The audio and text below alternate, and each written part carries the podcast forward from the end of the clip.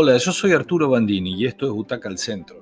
Se estrenó hace poco en Netflix una película que se llama Munich, The Edge of War, o sea, al, al borde de la guerra. Vamos a decir que es una película difícil de seguir, como para empezar.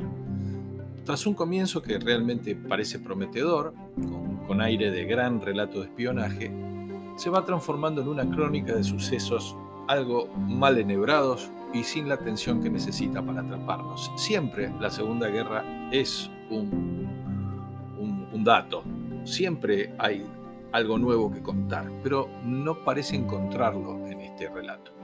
La historia gira alrededor de dos ex compañeros de universidad, un británico y un alemán, que se verán de un lado y del otro de la vida en un momento de máxima tensión. Uno va a volver a su Alemania natal y el otro se quedará en Londres. Ambos van a trabajar para sus respectivos gobiernos, ya sabemos de quiénes estamos hablando, y tendrán un rol que van a jugar en la decisiva conferencia de Múnich de 1938, en la que Inglaterra firma una paz, que después sabremos, una paz de ficción, con Hitler en presencia de los franceses y del duce Mussolini. Lo más interesante de la película, hay que decir, como siempre sucede, son los actores.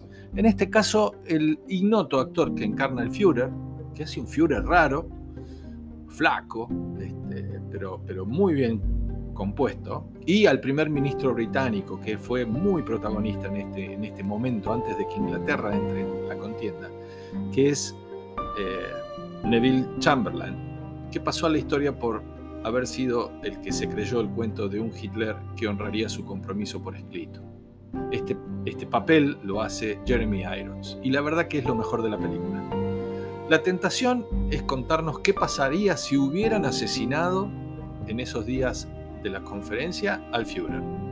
Y en verdad había un grupo de generales dispuestos a terminar con su locura. No, no, no, no hay datos históricos de esto, o si los hay, derivar en esta historia es un poco tirado de los pelos.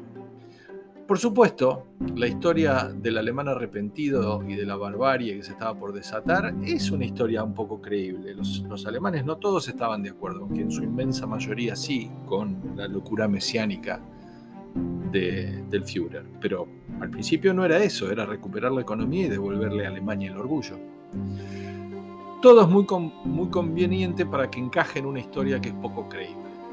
Lo más valioso de la película es sin duda, como dijimos, la composición de Jeremy Irons. Está en buena forma y está en dos películas recientes, porque hace también un papel en, House of Gucci, hace de un primer ministro que además de tener algo de parecido físico con el verdadero, le pone una buena dosis de ironía británica, que siempre es, es, es interesante, y a la vez una ingenuidad pasmosa en lo que hace a su su candidez política, lo que lo hace parecer hasta tierno. Se va a morir pocas semanas después de firmar esto. Solo esos momentos en los que Iron brilla son para destacar. Todo el resto es muy poco creíble y no está a la altura, pues plantea cuestiones morales vinculadas a la guerra de una manera tan superficial que desconcierta. Múnich al borde de la guerra entonces es una película para butaca al centro de solo tres butacas. De todas maneras, como decimos siempre, que la disfruten. Alguien siempre va a encontrar algo interesante.